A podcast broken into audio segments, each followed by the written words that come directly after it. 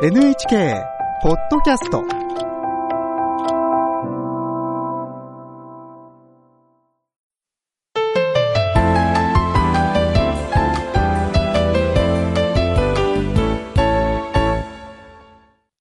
健康ライフテーマはタイプで異なる冷え症対策です。お話しいただくのは北里大学客員教授の伊藤剛さんです。日本最初の冷え症外来の開設に携わり診療を続けている冷え症の研究と治療の第一人者です。伊藤さんよろしくお願いいたします。よろしくお願いいたします。今日のテーマは冷え症の4つのタイプ。下半身型四肢末端型内臓型全身型のうち内臓型です。このタイプはどのような症状なのでしょうか？内臓型冷え症というのは、手も足も温かいのに体の中が冷えるタイプの冷え症ですね。まあ、冷えの自覚症状があっても、体の表面が温かいために、他人からは冷えが理解されにくいということがあります。えー、症状としては、体から熱が逃げやすいため、体の中が冷え、お腹が冷える、お腹が張るといったような訴えが多く聞かれます。どのような人に多く見られるんですか？内臓型冷え症の方は、冷え症外来でおよそ10%を占めます。アレルギー体質や体重がやや多い方などに見られることがあります。基本的に副交感神経が強く、交感神経が弱いために、え交感神経の防御反応が強すぎる四肢末端型冷え症とは正反対に、寒くても皮膚表面の血管が締まらないために、体の外に熱が過剰に放出されて、体内の温度が低下してしまいます。ま、その結果、手や足は温かいのに、体の内部や内臓が冷えてしまうのですね。副交感神経と交感神経、それぞれどのようなものですか？内臓、血流、発汗などを自動的に調節する神経を自律神経と言いますが、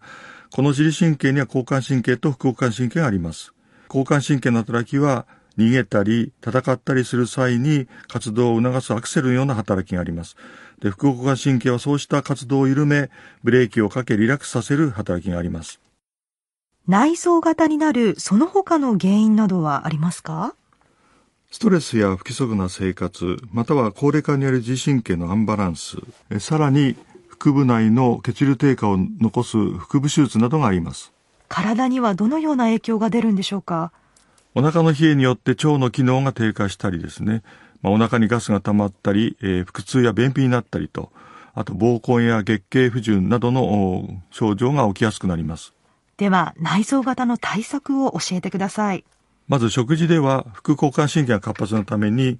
食欲がしっかりある方が多いのが特徴です、えー、お腹が空くと体が冷えてしまうのでしばしば食事を多くとってしまいがちなので食べ過ぎには注意が必要ですまた極端に冷たいものは控え夏でも温かいものを食べるように心がけてください衣類は環境に合わせて着脱し調整する必要がありますえー、皮膚表面暖かく汗をかきやすいということがあるために、まあ、体に熱がこもらないような通気性の良い素材の衣服を身につけることもいいですね。冷たいものは控えて、まあ、夏でも暖かいものを取るということですね。その他には交感神経の働きが弱いということが原因のために、交感神経を鍛え、自律神経のバランスを整えることも大切になります。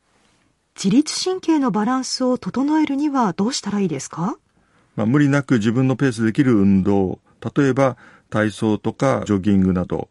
あまりハードではなく人と競わずに一人できる運動をお勧めします。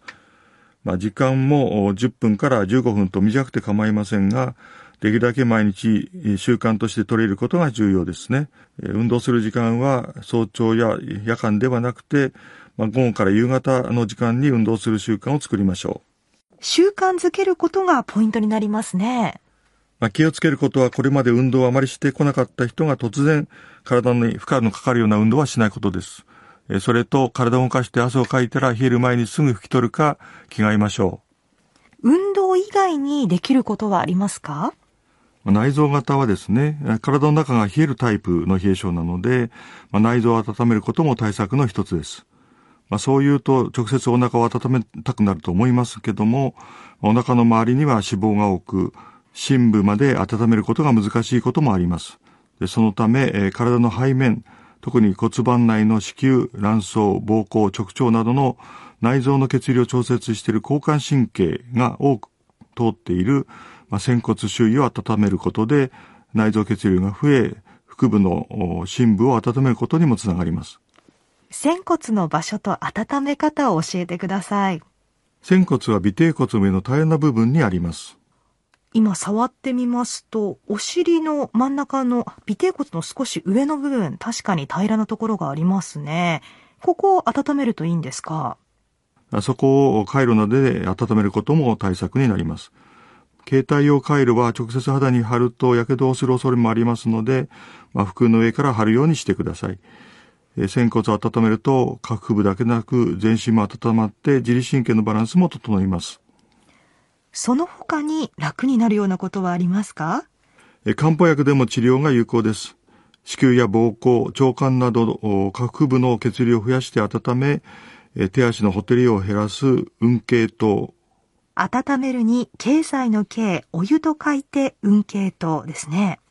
ま冷えた状態の内臓と全身を温めるため、まあ、全身型でも用いる刺逆糖。関数詞の4に逆説の逆、お湯と書いて刺逆糖です。まあ、これらの漢方薬が有効です。では、最後に今日のポイントをお願いします。内臓型冷え症、無理のない運動で交感神経のバランスを整えましょう。北里大学客員教授伊藤剛さんにお聞きしました。ありがとうございました。ありがとうございました。次回は全身型冷え症です。